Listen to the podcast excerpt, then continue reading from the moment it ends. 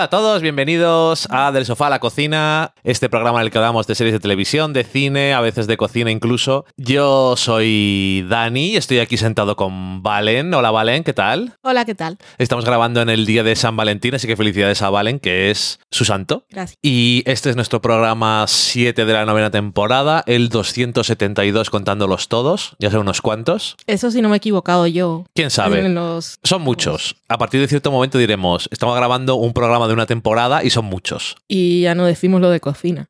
Pues Si sigue llamando del sofá a la cocina, o sea que no podemos fingir. Puedes decir que se llama el sofá a la cocina, pero no hace falta que diga que hablamos de cocina. Ok, bueno, tenemos varias cosillas de las que hablar hoy, así que nos vamos a tirar directamente a comentarlas, que son bastantes, y ahora como ya tenemos más experiencia en esto del podcast, no nos enrollamos tanto y nos quedan programas súper largos, que yo sé que hay gente que le gustaba. Por ejemplo, vamos a empezar hablando de varias cosas que han terminado y han terminado temporada y ha terminado la serie. Primero vamos a empezar con Boyarg. Bojack Horseman, que emitió la segunda parte de su última temporada, Metió el final de la serie. el final de la serie, que fueron... Emitió. Bueno, era Netflix. La que estaba viendo vino soy yo. Eh, ocho episodios y, y nada, Valen, ¿qué pasó? Se acabó. ¿Qué nos ha parecido? ¿Qué te parece? ¿Qué, qué- qué- qué piensas de todo esto? Lo voy a echar de menos. Eso es lo que más pienso últimamente. Porque no va a haber episodios de Boyac nuevos. Y el revisionado me fastidió. Porque si no lo hubiese... ¿Por qué te fastidió? Porque si no, no, eh, así en general, si no la hubiese vuelto a ver, en realidad creo que no me habría dado cuenta de lo súper buena que es. Sabía que era Ujú. Buena y tenía el recuerdo de que me lo pasaba bien viéndola y que tenía episodios de esos, los típicos que siempre aparecían en todas las críticas, pero verla otra vez me hizo darle un valor que no le había dado antes. Y así ahora la voy a echar mucho más de menos. Mm. Se ha acabado pronto. Y se nota que se ha acabado pronto. Sí, supongo que se nota que no es que la serie fuera a durar 15 temporadas, pero tampoco habían dicho vamos a acabarla este año. Una Y más habría tenido. Probablemente si hubieran hecho dos temporadas de 13 episodios o de 12 hubiera quedado más desarrollado todo. Que muchas de las tramas que a lo mejor pensábamos que se iban a, a- que se iba a hablar más de ellas se han resuelto ni siquiera de forma secundaria, sino en los fondos. Que Por sí, lo que menos puedes no enterarte siquiera. está guay pensar, porque ya sé que es muy. que si no te fijas en el fondo o cuando ves recopilaciones que hace la gente de detalles que no te has enterado de Bojack Horseman, pues es bueno, no es lo mismo que si se ha desarrollado en primer plano, pero alegra saber que no se han olvidado de esas cosas, sino que no tenían hueco. Sí. Y realmente las cosas que sí han estado en primer plano eran importantes. Entonces no dices, bueno, podéis haber quitado esto y haber hablado de aquello, creo. Ya, pero sí me habría gustado ver más de todo. Ujú. que todos los, los personajes principales, todos tuvieron un cierre emocional Sí. o un, un destino en el viaje que continúa, pero me habría gustado ver más de eso. La, la relación nueva de Princess Caroline me habría gustado verla durante más tiempo. Probablemente si estas dos partes de la fin- de última temporada hubieran sido dos temporadas, ya habríamos tenido... mm, ya hubiera sido más redondo. Hmm. Con que hubiera habido otros ocho episodios, o sea, cuatro más en cada uno de, los, de las partes, hubiera quedado la cosa bien, yo creo, en ese aspecto. De que hubiera sido más satisfactorio en todos los sentidos. Porque las cosas que pasan de fondo en un cartel Ya lo del cartel. en un cartel ves cosas súper importantes que resuelven cosas de personajes, Pero yo eso habría querido verlo pero me hubiera gustado ver cómo se llega a eso, nos hubiera gustado. Una conversación ahí me hizo falta sobre todo. Entre las dos personas importantes del cartel de una Sí. película que hay al fondo. la otra, no es por decir nada, pero no era, no era la más importante. Eso me habría gustado ver lo de Princess Caroline más tiempo. Me habría gustado también un poco más de Todd. Mm, creo que los Bojack y Diane es lo que queda mejor. Al final la serie nos dice que son, bueno, Bojack era el protagonista. Digamos que Diane era su Peggy. Sería Ujú. como en Ma- en Mad Men, son los personajes que tienen más cierre. Y sobre todo me habría gustado ver a Hollyhock Ujú. y a Penny la hija de Charlotte. Y eso, más, más cosas. Eh, No tanto en la parte de mm, con relación a Bojack, sino, Sino de- ellas en sus vidas. ok. Que luego, por ejemplo, Mr. Peanut Butter no tiene tampoco mucho tiempo, sin embargo, le pega mucho tener epifanías muy rápido. Porque le salen las cosas muy bien rápidamente. Entonces, es, es hasta gracioso. Es que soy una película de Christopher Nolan. Esa frase es buenísima. eh, Mi relación con las mujeres. y Es como luego... una película de Christopher Nolan. Están presentes, pero nunca va sobre ellas. Exactamente. Es maravilloso. Es, es la mejor puya que hizo Boyack en toda la serie. Mira que ha tenido. Sí, ha tenido bastantes. Pero que aparte también, una cosa que le. Yo creo que sí le pega también a la serie es incluso en las cosas resueltas, dejar cosas en el aire y a la interpretación de cómo han continuado y cosas así. Bueno, han cont- o no han continuado. Y en ese sentido, la verdad es que me parece que, que decía el creador que al final les ha tocado hacerlo así y por lo menos daban gracias que les habían avisado y les han dado más episodios para esta temporada final y que sin querer queriendo les ha quedado las dos mitades muy bien diferenciadas en cuanto a de qué van y el estilo que son. Porque se ve mucho en la primera parte cómo va todo, la parte positiva y luego al final de la primera parte se ve todo lo horrible que puede pasar y la segunda parte es el descenso y li- literal casi Sí, no es, no es una temporada larga, son dos temporadas cortas. Sí. Está bien estructurado. Y, y a mí me gustó bastante porque no. Me gustó mucho porque no, cogi- no, no cogió ninguna salida fácil para ningún. para nada. Mm. Sobre todo el caso más problemático es el del protagonista. Y ahí tienes muchas salidas muy evidentes y muy sencillas. Y aquí, como suelen, intentaron darle complejidad y realismo a una serie en la que el protagonista es un caballo pero emocionalmente es muy realista. Me da la sensación incluso de cómo afectan las cosas a otras personas y también el negocio del cine. Y no sé, eh, me gustó mucho. Y el final final es, bonito y muy melancólico y triste. Al mismo tiempo un poco esperanzador o no, no sé. Eh, es abierto, pero es justo también, porque el personaje de Boyack puedes hacer muchas cosas con él para acabar, pero también lo justo es, o sea, tratarle con justicia en este caso, no solamente es que responda por sus actos, que hasta qué punto lo hace es un tema, pero darle, entre comillas, porque no es un personaje de verdad, darle la oportunidad de que pueda hacer algo bien. Dejarle al final diciendo, "Ah, cuidado que va, ve- ve- mira a ver, si eso, no sé. Sí, lo también más como una evolución de los otros personajes y un poco de pasar página. Sí. Y por fin hemos madurado, que ya tocaba, Sí. pero nos hemos, nos hemos sanado nosotros mismos y por una vez en la vida vamos a ser egoístas Ujú. Y vamos a pensar en nosotros mismos. Sí. Y ya sí, eso, ahí sí. que mm, sí que la echaremos de menos. La verdad es que ha estado. Es una serie que está muy bien escrita. Mm. Y yo lo he dicho siempre, que a mí me, ha sorprendido mucho y estaré atento a las demás cosas que haga este señor. Tú me regalaste en Navidad su libro de relatos, que me está gustando un montón y se le nota su estilo. Está guay, que no sé si lo publicarán aquí o no. De todas formas, aquí los libros de relatos, en mi experiencia, no son muy así. No sé por qué, a la gente no le gustan y me encantan. Eh, pero bueno, que, que no sé, que estaremos atentos a lo que sigan haciendo. Eh, Andan va a tener segunda temporada. Sí. Con el final que tuvo me pareció muy así. Cuando lo oí, digo, ok,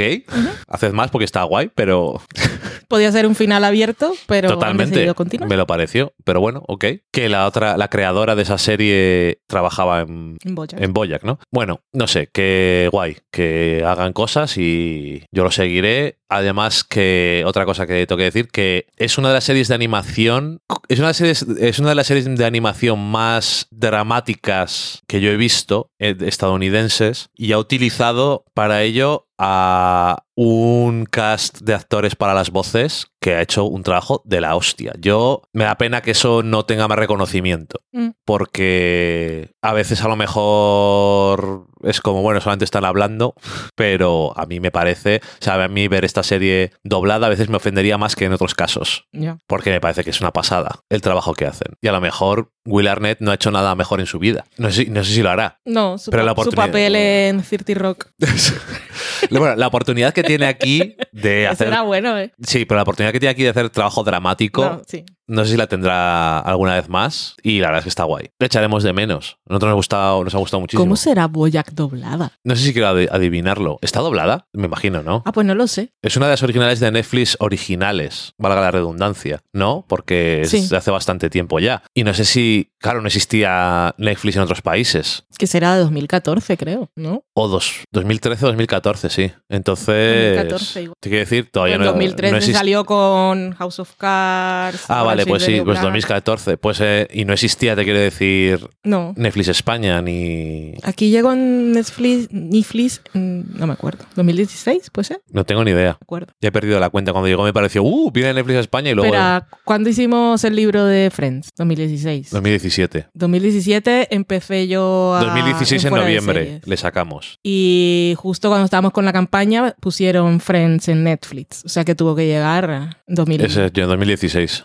a principios igual. Entonces empezamos en junio de 2016 a hacer la campaña. Mm, No me acuerdo cuando llegó ni. Pero casi acaba de llegar, No, me ¿no? acuerdo, no me acuerdo. Yo tampoco. Otra serie que ha terminado ya y que también se ha podido ver en Netflix España a la semana, en Estados Unidos no es de Netflix, es de NBC, eh, es The Good Place, la serie del creador de Parks and Recreation, entre otras cosas. La serie nueva dicen que es horrible. No sé ¿Qué si la han, cancelado, la han cancelado ya, ¿no? ¿Cuál? La de este año. Pero no era suya, era productor. ¿Seguro? Sí, porque justo hoy grabé un gran angular de Mike Shure en Ok. fuera de series y me tocó a mí preparar la escaleta. Entonces, Mike Shure eh, trabajó en The Office, pero no era creador, fue guionista, director y interpretó al primo de Dwight en algunos episodios. Ok. Estuvo ahí cuatro temporadas, pero empezó desde el principio con, con Greg Daniels. eh, y en 2009 se fue a hacer con Greg Daniels Parks and Recreation, que fue co-creada por los dos, porque supuestamente iba a ser un spin-off de The Office, pero no. Pero él fue el showrunner, o sea, es su serie. Fue su Ujú. primera serie y después su otra serie, esta sí en solitario. La única que es en solitario solitario es, bueno, Parks and Recreation era su serie. Brooklyn Nine-Nine es co-creación con Dan Gore, o Ujú. Dan Gur, no sé cómo se pronuncia. Y The- Good Place es suya. Y estas otras, la de Abyss, que era la de que rodaban con público en directo en un bar, Esa también en un era... patio. Esa era, él era productor. Y de Sunnyside, que también la cancelaron, esta la cancelaron antes de que sacara la primera temporada, era productor, pero no era creador. Ok, ok. De hecho, de la de Abyss vimos el primer episodio. Que esa la hizo porque es súper fan de Shears. Es su serie fetiche Ujú. y tuvo a Ted Danson. Que haciendo el gran angular este me di cuenta que tiene que ser una persona súper feliz. Lo parece. Porque su serie fetiche era Shears y quería trabajar con Ted Danson, ahí lo tuvo en The Good Place. Y con toda la gente que ha trabajado, mm, la gente después termina las series y siguen siendo amigos. O sea que los entornos de trabajo tienen que ser súper happy. Así como son las series lugares felices, Happy Place, para trabajar también. Eso, la entrevista que le oí, no sé si sería en TV's Top 5. Estaba esta semana, la última semana, el, pero no Mike Shure, el otro. No, no, ese era el de Brooklyn. Digo hace tiempo. Ah, vale, no me acuerdo. No me acuerdo si era yo en otro podcast que hubo una entrevista con él y se le nota que. No, creo que en Amcher Expert Ah. le escuché. Podía haberlo Bueno, escuchado Se le nota que no. que parece como muy buena persona y que parece como. te apetece. Si Mm. eres un tipo de persona concreta, porque seguro que hay gente a la que no le caerá bien, pero esa gente no me cae bien. Esto es lo que tengo que decir. The Good Place. Estábamos hablando de Good Place. Terminó, eh, creo que por diseño es una serie corta, Mm. porque no tiene mucho sentido alargarla más. No, Eh, que ya hemos hablado aquí de ella cuando dijimos, vimos un episodio, el final de la primera temporada, que es donde estaba el giro, y dijimos, ok, y luego dijimos, vamos a ver la primera.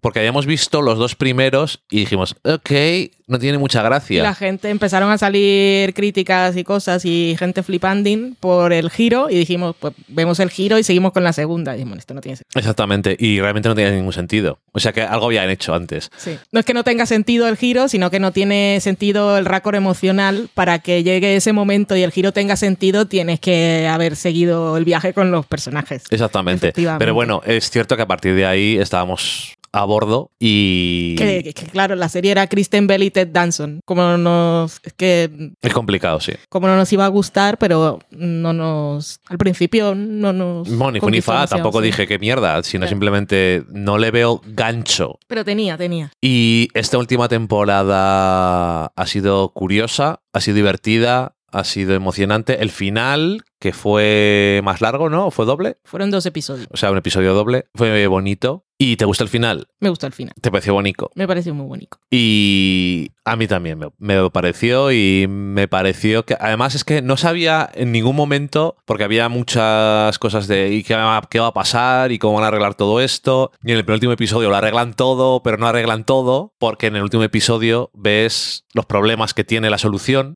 y cómo la arreglan también. Es chulo todo. Y es todo como muy existencialista y positivista, como al final Filosof- The Good Place Filosofía positivista. Al final, eh, The Good Place es una serie sobre que la gente, si le das la oportunidad, pueden ser buenas personas. Casi todos, por lo Algunos menos. necesitan muchas oportunidades. Como el pesado este que salía en una. Pero te lo plantean como una evolución. Y hay Sí. gente que el darwinismo, pues.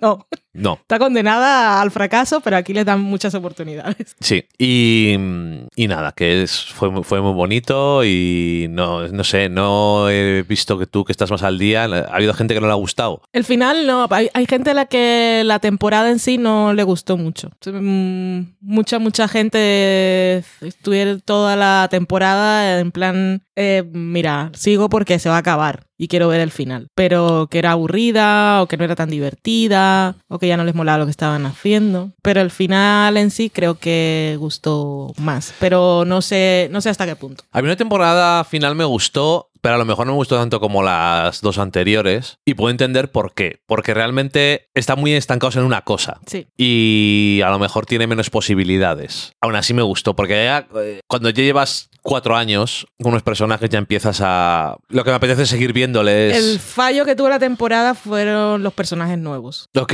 Que para mí, Ujú, los del principio, ujú. del nuevo reinicio, Sí. para mí no funcionaron muy bien, ninguno. No eran interesantes. Y por, por lo que sea, no funcionaron. O no eran interesantes, O los las actores. relaciones con los personajes no daban mucho juego, no se lo supieron sacar. Y como tuvieron varios episodios y era el principio de la temporada, yo creo que eso fue lo que funcionó menos. Y lo que marcó un poquito de bajón. Eso, eso sí lo veo. Pero en cuanto esos personajes dejan de tener importancia y se vuelven a centrar únicamente en los que son los protagonistas, yo creo que remonta. Eh, hay varios cameos en la temporada. Lisa Kudrow en el último episodio, que está guay. Pero... Ron Swanson, bueno, Ron Swanson, no, Nick Offerman. Eh, o Ron Swanson. No, no sé. Claro, no se es dice, que, eh, que igual- no se dice quién es. Exacto. Pero yo creo que es Nick Offerman. Es que comparten aficiones. Sí, es en relación con la madera, desde luego. Pero el Si mejor. hubiese ca- salido comiendo bacon, Correcto. yo pensaría El que mejor era cambio de todos, todos sabemos cuál es. El mejor Yo creo que, por si alguien no lo ha visto, no voy a- es, es Maya Rudolph siendo fan. Sí. No ella, sino el Pero objeto es de que su fanatismo. no me lo esperaba que saliera. Ya. Yo estaba todo el rato. No, yo estaba pensando, ¿y si sale? Que por cierto, le hemos visto últimamente a ese actor en dos comedias. Sí. Bueno, Tampoco diremos cuál. no, pero bueno. Tontería de spoiler, por Ya, cierto, pero, pero, bueno. es que es muy gracioso. Que- bueno, pero para que nadie nos diga. Sí, pero que si no lo han visto, No, sí, sí. no te das cuenta. No hace falta. Bueno, pues que nos gustó, guay. The Good Place, si alguien nos está escuchando y no la ha visto, si la empezáis a ver y decís, eh, ok, yo os recomiendo. Es que oh, no me gusta recomendar. Hoy en día, y además me cuesta cada vez más, lo de, no, pero aguanta que al final de temporada está guay. Es que es como, vete a la mierda. Es que no hay cosas para ver que tengo que ver 12 episodios que no me gustan. Pero no es que Pero, no te guste. pero no es que no te gusten, es lo que quiere decir. Que, que no es súper emocionante a lo mejor, pero llega, va ahí. Y realmente el, el principio no es como otras que digo, sáltate, es que merece la pena porque vimos el final No te lo puedes saltar. y no tiene ningún sentido. No tiene gracia. Hay otra, no, eh, es que hay, pero hay otras comedias, es que está, es una comedia súper serializada. Mm. Entonces es muy importante, yo creo. Em, Brooklyn Nine-Nine, por cierto, ha vuelto, hemos visto A Estados Unidos. a Estados Unidos. Hemos visto los tres primeros episodios En de la séptima. Ha vuelto a Estados Unidos. los tres primeros de la séptima temporada. Que Nine Nine es igual que siempre. O sea, guay. Podría ser el ¿No? título de tu set tape. Título de tu sextape, igual que siempre. Es igual que siempre, o sea que bien. Título de tu sextape. Peores títulos se han escuchado. Bueno, sí o no. Mm. Está guay. Si alguien no está viendo Brooklyn Nine-Nine, lo del título de tu set tape es un, un gag. Un running gag, sí. Entonces, que no, no es que me ha salido la tontería así de repente. Sí. Que alguno podrá Es decir, un poco what the fuck. como lo de The Office que siempre decían, that's what she said. Eso es. Eh, lo que pasa es que aquí tiene que pensar. Bueno, es parecido. Sí. estaba pensando, es más complicado. ¿no? Es, es igual. Em, pero que estaba, está guay. Es que a mí me gusta Brooklyn Nine-Nine, me hace feliz y me río. Ya está. Es que no sé. Y el cast es buenísimo. Son muy. Así como de cast de una comedia más o menos, iba a decir, medio normal, no con high concept ni nada, porque The Good Place tiene altos conceptos, que digo, sin sentido. Altos conceptos. Eh, pues eso, así de workplace y tal, pues tiene un cast muy bueno. Complicado de mejorar. Eh, Beth, Brooklyn Nine-Nine, si no la ves, por favor. Sí, que es muy divertido. También terminó Evil, pero esta no ha terminado la serie, ha terminado la temporada. Eh, empezamos con Evil comentando un poco el principio, ¿puede ser? Esta conversación ya la hemos tenido en el último programa que Sí. hablamos de Evil. Llegamos a la conclusión de que no habíamos hablado antes de Evil. Vale, pero hablamos de Evil sin querer hablar de ella, ¿no? Nos vino por alguna razón. Eso ya no me acuerdo.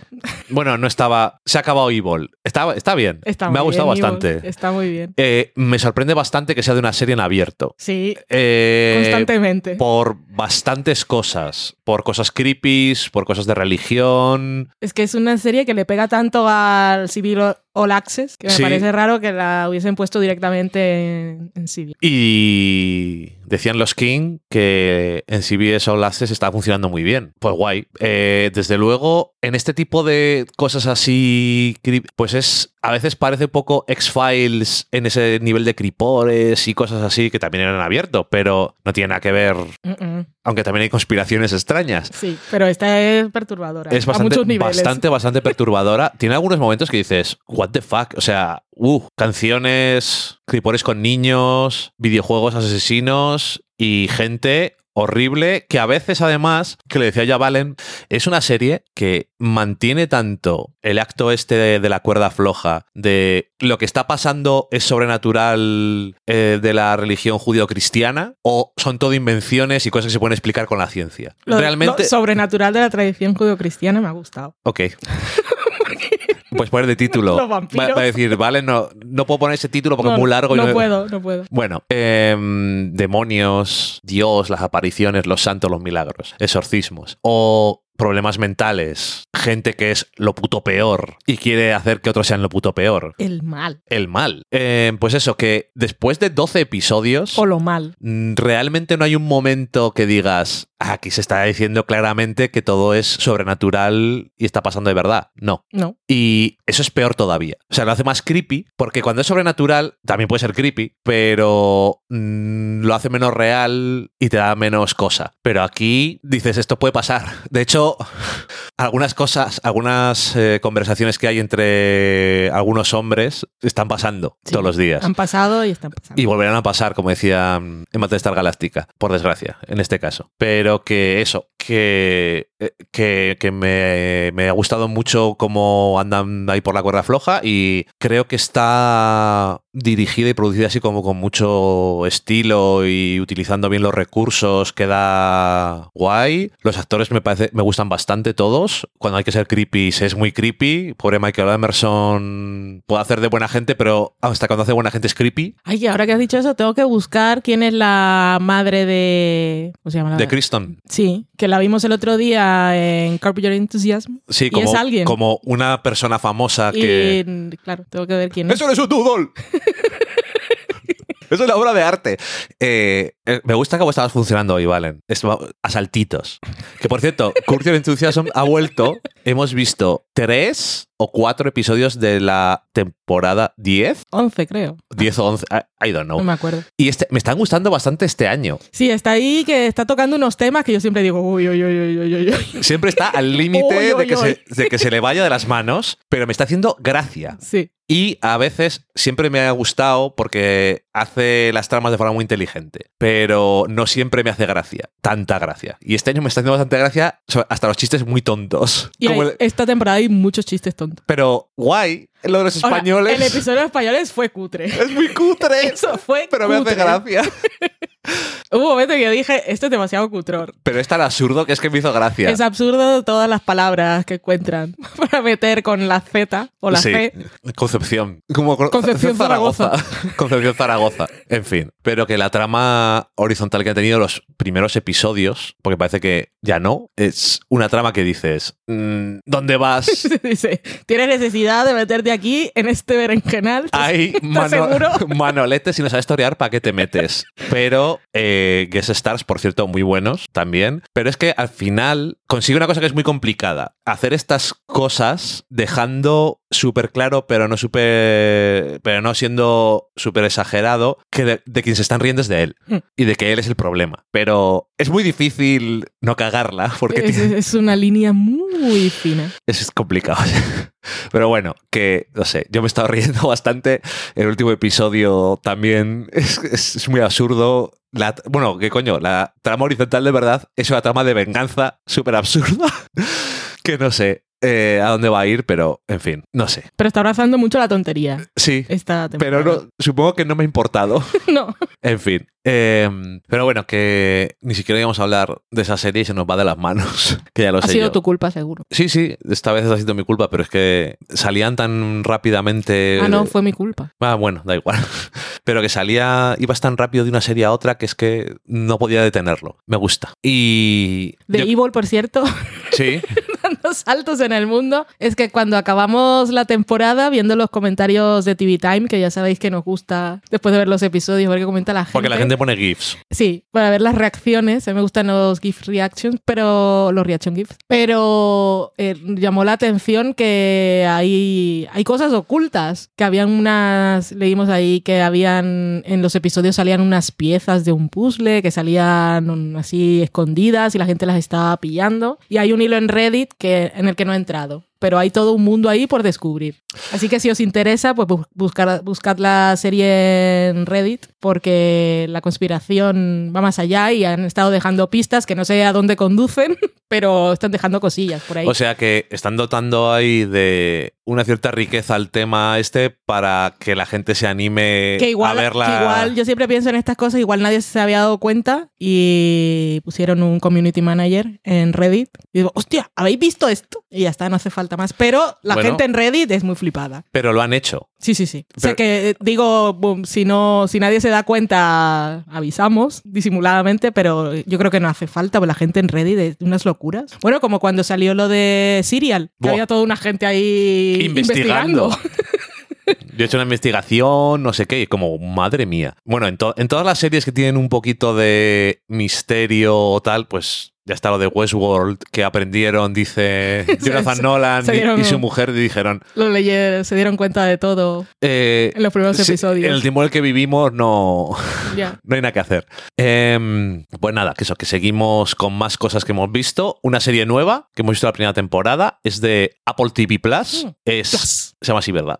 Es Mythic Quest. O como dicen aquí, Apple TV Plus. Bueno, eh, Mythic Quest Raven's Banquet, Banquet. Banquete de cuervo. Eh, que no sé si la segunda temporada se llamará Mythic Quest y cómo se llama la expansión. Esta es una serie creada por Rolf McElhaney, Charlie Day y Megan Gantz. Sí, el otro día lo escuché en Bill Series y pronunciaba su apellido. Y no me acuerdo. ¿Y no cómo es era. así? No, no es McElhaney. Ah, Creo. Pero bueno, creo, ¿eh? Que, que me sorprendió como lo dijo. Tampoco era muy complicado, pero no me pareció intuitivo. ok. Da igual. Yo es que me he quedado con eso porque le, habían, le había oído que alguien le llamaba así. Bueno, eh, Charlie Day y Rob son. Y Rob, como se llama apellide, son. Y eh, la guionista de de Megan Community. Gantz, pero Eso. que ya le he dicho, pero que ellos dos Ah. son trabajaban en son los creadores o él es el creador de It's Always Sunny en Filadelfia y ella trabajaba en Community Y en creo que también igual ha trabajado también en It's Always Sunny en Filadelfia, de hecho, pero no es la creadora. Y en más cosas. Que el otro día estuve leyendo y era productora también, de, pero ahora no me acuerdo. Y bueno, que entre ellos tres han sido los creadores,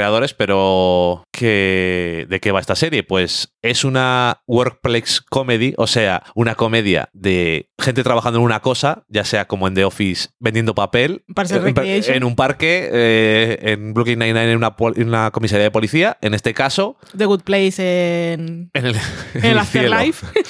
En este caso es en una compañía de videojuegos que cree que es la editora Es un de estudio, ¿no? un estudio que es el, la cre- la- el creador de un videojuego, un MMO, ¿Qué es un MMO? eh, Massive Multiplayer Eh. Game, o sea, como World of Warcraft, que Eh, la ¿en qué gente consiste? se la gente se conecta, crea su personaje Juegas online con un y montón de juegas gente. online con mucha gente. Es. Aparte hay misiones que puedes hacerlas. Hay misiones que las puedes hacer tú solo, pero otras tienes que hacerlas eh, haciendo equipos con gente y vas evolucionando tu personaje ganando cosas y más mejor equipamiento y todas esas cosas. Mira qué fácil. Y, y nada, que es, es claramente pues, un estilo de ese juego. Aparte se han asociado con Ubisoft, que es la, el estudio de videojuegos que les, Esto los creadores, no la serie. la- los creadores para hacer las escenas que hay de transición que son en un videojuego. Es que la idea fue de Ubisoft. Bueno, Ellos querían hacer una serie, de, ¿por qué no hay series sobre esto? Y se lo propusieron por, por lo que sea a Rob. ok. Y Rob dijo, yo no quiero trabajar con esta gente. Me van a decir lo que tengo que hacer.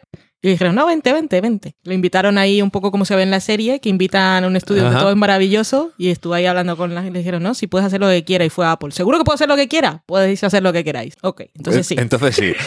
Y este estudio en concreto, pues es bastante disfuncional en muchas cosas. Eh, Rob, el creador, es aparte uno de los protagonistas, que es el, el genio detrás del juego. Y tienes, pues, la directora de la parte de programación, el director creativo, El, que, el comercial, el comercial no, el director el financiero. director financiero, el director eh, creativo es Cricket.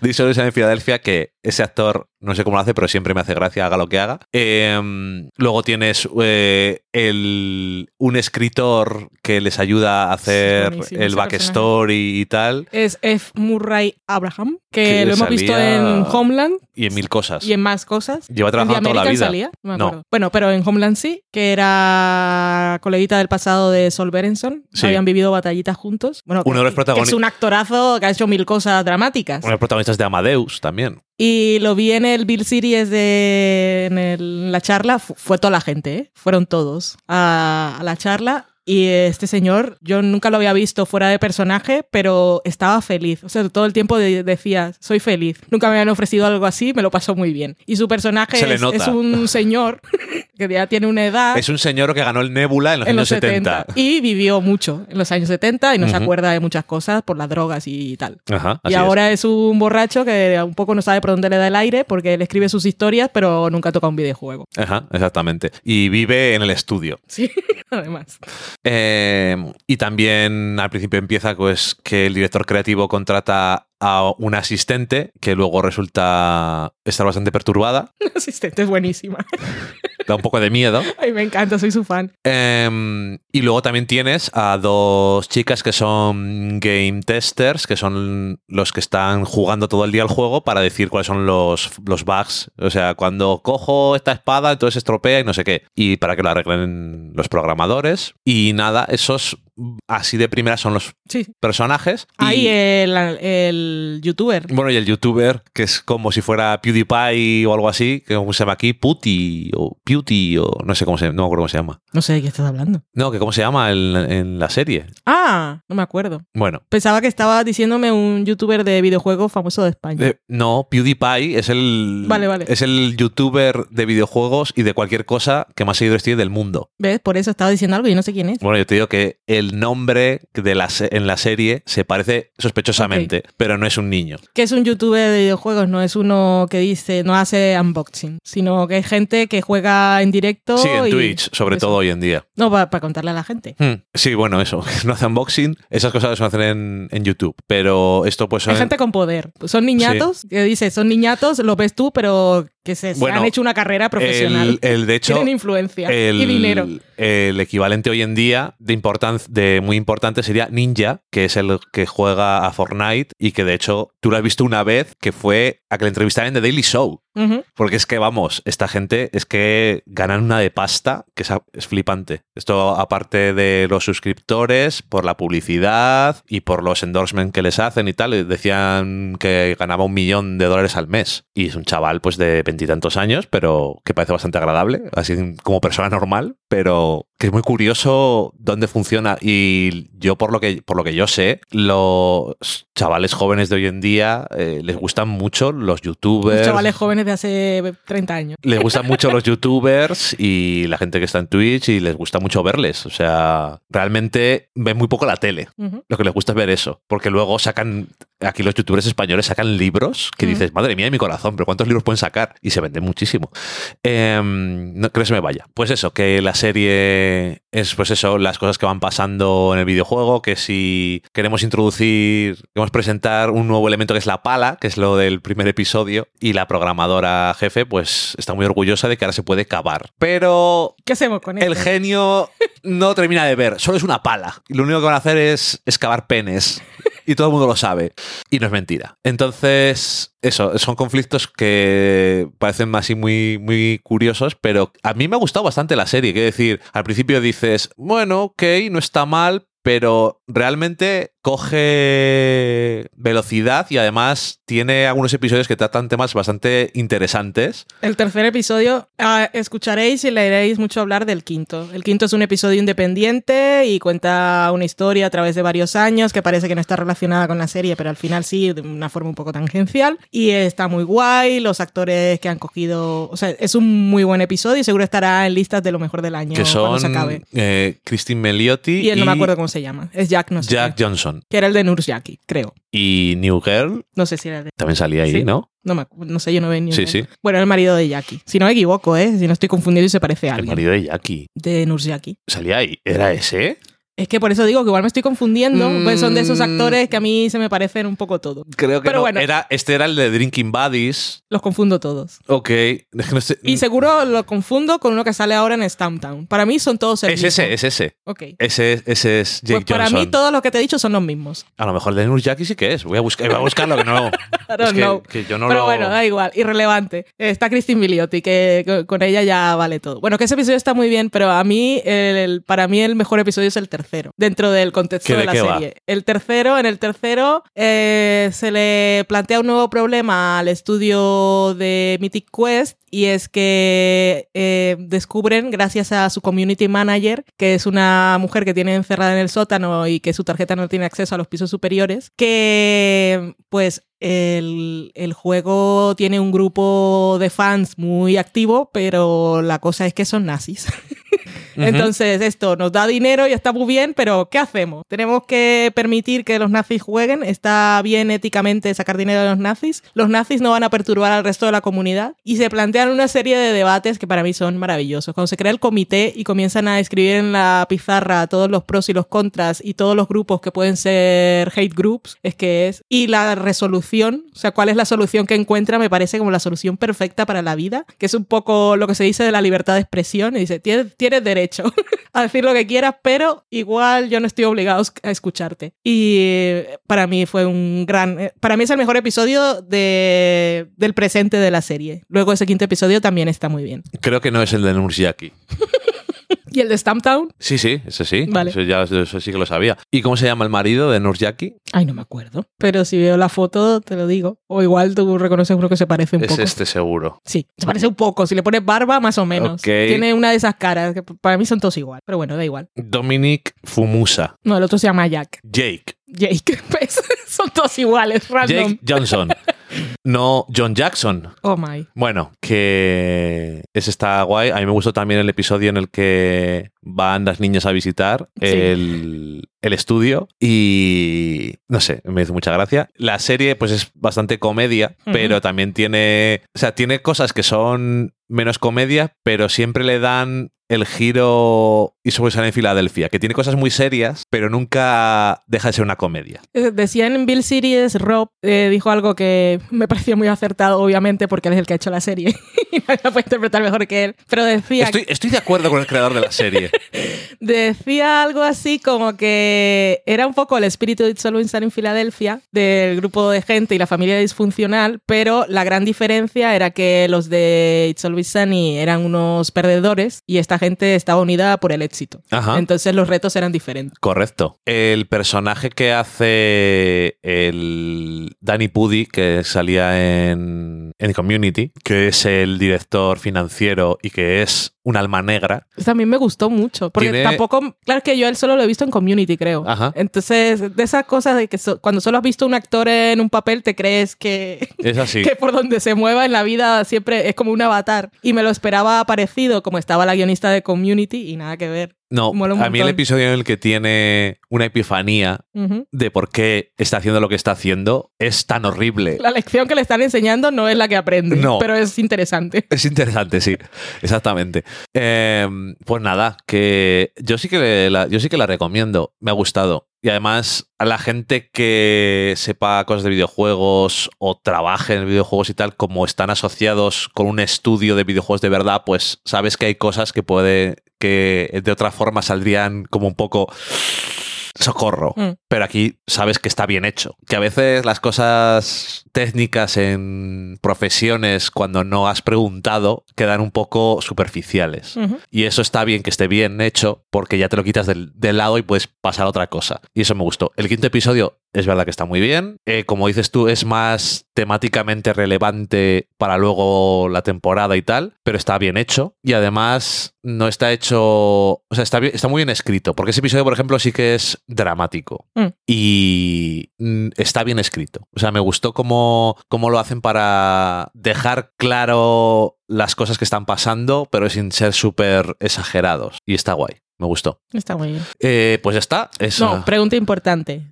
Nunca he jugado un videojuego, no he entendido ninguna de las palabras que he dicho. Es demasiado friki, no me voy a enterar. No, No, Valencia juega a videojuegos. no, yo no he jugado a videojuegos, Hombre, tú has jugado a vi- a videojuegos. Cuenta la Wii. pero no este tipo de videojuegos. No, correcto. Y entonces es lo que, que parece que igual tienes que tener ciertas referencias, nada. No, realmente no. Es Yo- lo mismo, sabes de parques y tal para Sabes ver del gobierno, sabes No. de policía, sabes de papel. No. lo mismo. Es, lo- es la parte menos relevante, Hmm. pero eso está bien saber que está bien hecho. Y eso, que con eso terminamos Mythic Quest, que la recomendamos. Y para terminar, tenemos una serie de la que hemos visto, no sé, Dos temporadas casi. 35 episodios o algo así, o 33, que es Superstore. Es una serie que va a estrenar ahora su sexta temporada. La acaban de renovar por una sexta temporada. Vale, Ayer, cuando estamos grabando. vale.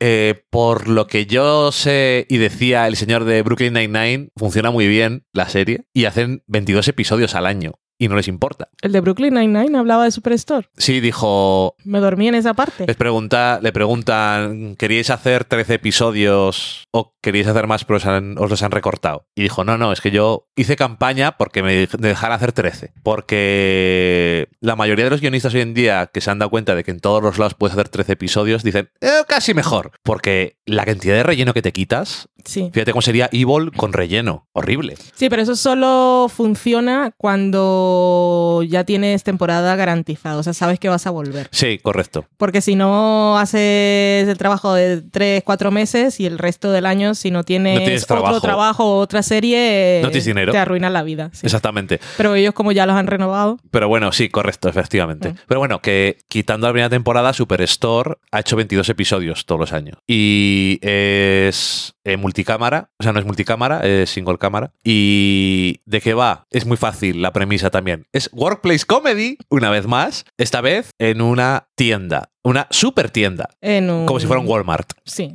bueno, o traigámoslo a España. No, no para mí no hay ninguna cosa, es como si el corte inglés. No, el corte inglés no, pero un, Carref- un Alcampo, un Carrefour de solo una planta, que tiene cosas, tan- muebles de oficina, tiene. Muebles de oficina. Tiene, te puedes comprar la barbacoa, el carbón y la carne y una y, las, camiseta. y las pistolas. Las pistolas no, Y la farmacia. Traigámoslo a España relativamente, pero para farmacia tiene. Y Pistolas, no. revelar tus fotos. Eso antes había, igual ahora ya no, porque nadie revela fotos. Bueno, Pero es ese estilo. ok, vale. No es el Mercadona, es No. uno más grande. Correcto. Eh, vale, sí, es verdad. Pero bueno, que es un estilo de tienda muy americano porque les Sí. gusta todo. Aquí puedes entrar y comprar todo.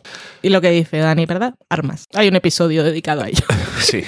Eh, no sé exactamente cómo ha cambiado la política de Walmart, pero últimamente, en los últimos años ha cambiado. Por lo menos no vendían munición o algo así. Por lo menos. La Creo. munición. Yo que sé, algo es algo. Y aquí te vas con la pistola sin, sin balas. Por lo menos la ya. puedes llevar en el bolsillo, porque las has comprado antes. No lo sé. Eh, pues eso, y, y nada, que un día iba a decir no tenemos nada que ver, muy probablemente sería mentira, Totalmente pero mentira, tengo un montón de cosas por no ver. nos apetecía ponernos así nada en concreto y dijimos, "Bah, vamos a poner algo así corto. Superstore dicen que no está mal, no la hemos visto nunca. Ok.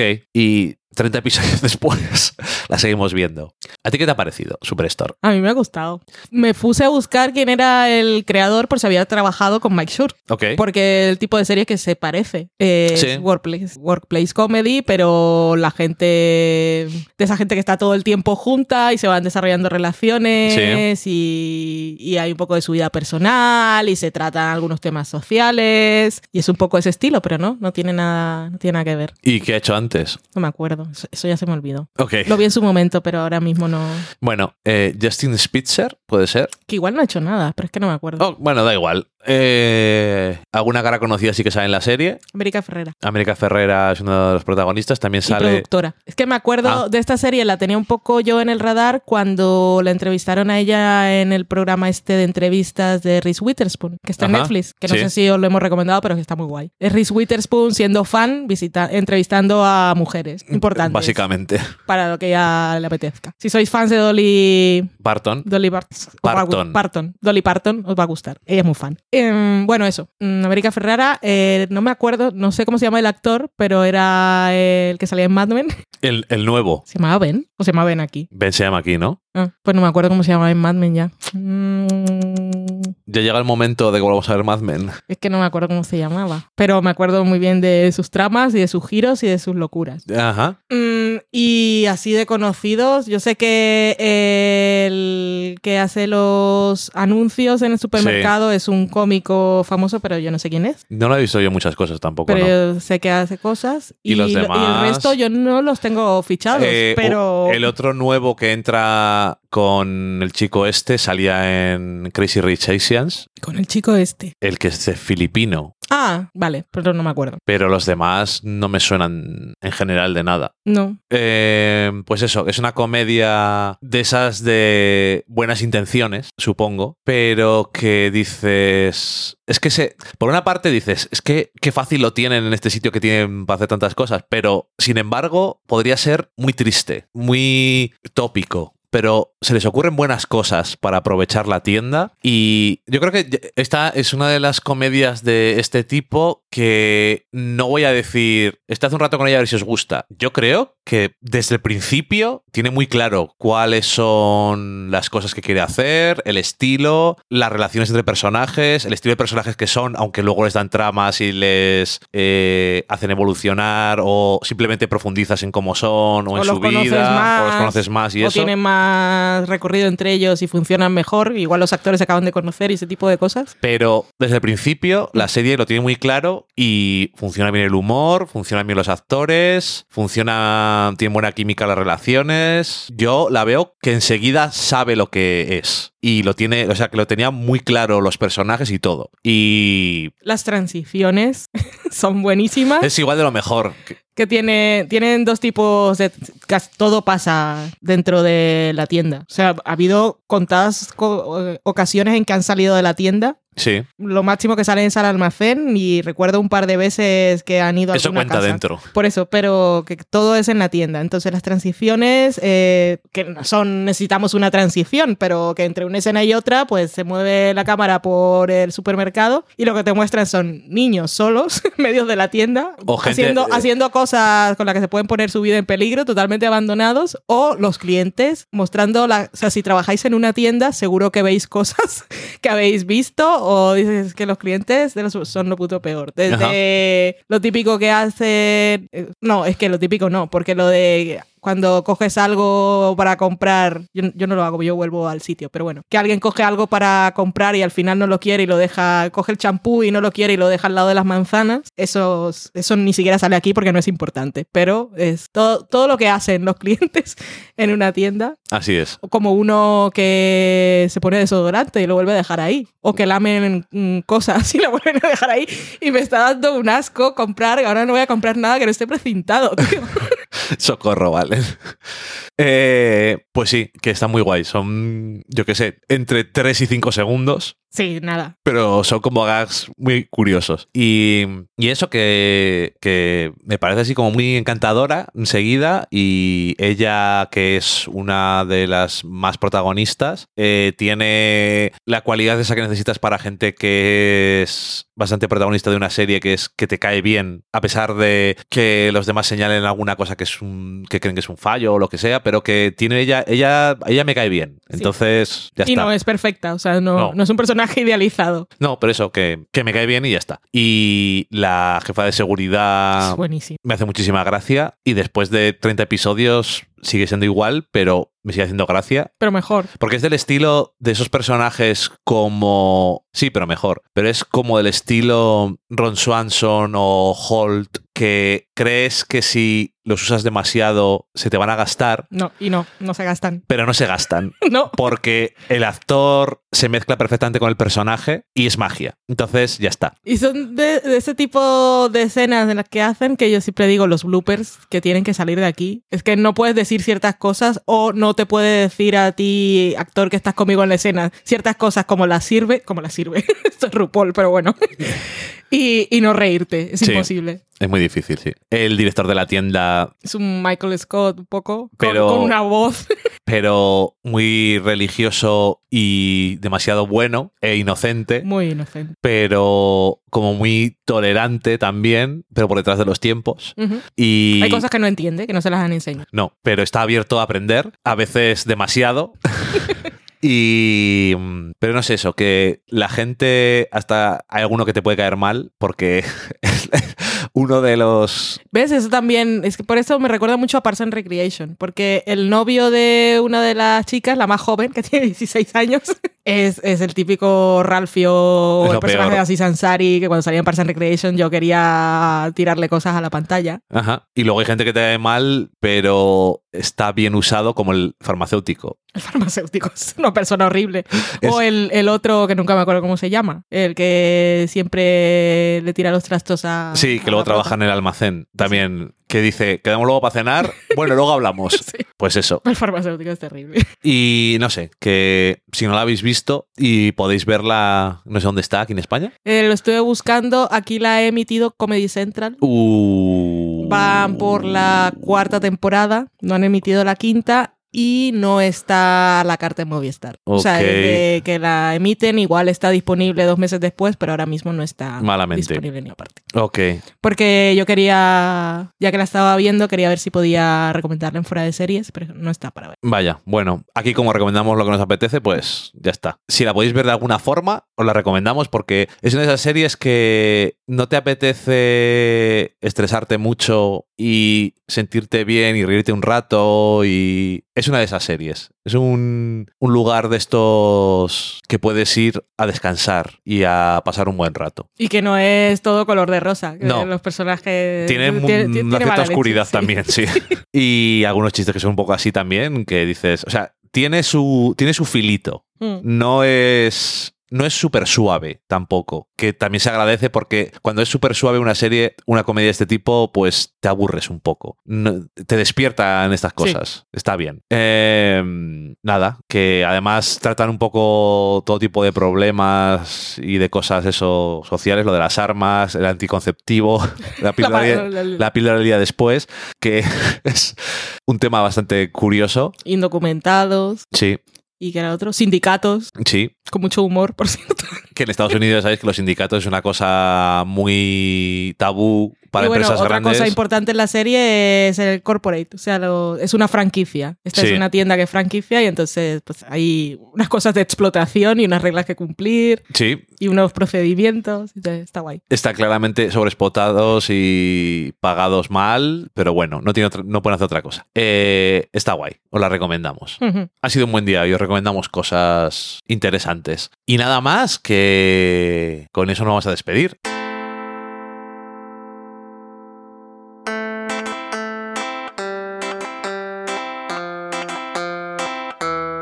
Y como siempre decimos, pues nada, que muchas gracias a todos por habernos acompañado una vez más. Y volveremos, si no hay nada nuevo, en 15 días a comentaros más cosillas, que tenemos siempre cosas que, que deciros y a ver si se nos ocurre también alguna cosa de cocina, porque si no, se nos va a estropear el nombre, no puede ser. Sí, yo tengo cosas, pero es que nunca me acuerdo antes de grabar y ahora no. Para prepararlas, claro. es lo que hay. Eh, y nada más, que a mí yo siempre que me toca presentar a mí me gusta despedirme con algunos de los consejos al estilo Valen, así que no cojáis frío, que estas épocas así... ¿Qué va a coger frío si aquí hemos sido engañados y no hay invierno? Estas épocas entre tiempos son muy malas para los resfriados. Esto no es entre tiempo, no estamos en invierno.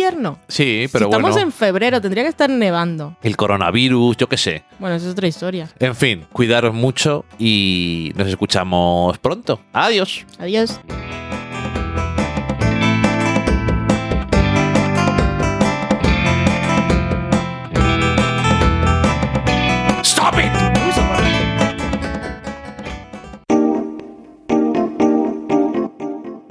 Acabáis de saborear un programa del podcast Del sofá a la cocina. Para prepararlo hemos usado los siguientes ingredientes. Un Dani, una Valen y una licencia Creative Commons, reconocimiento no comercial compartir igual.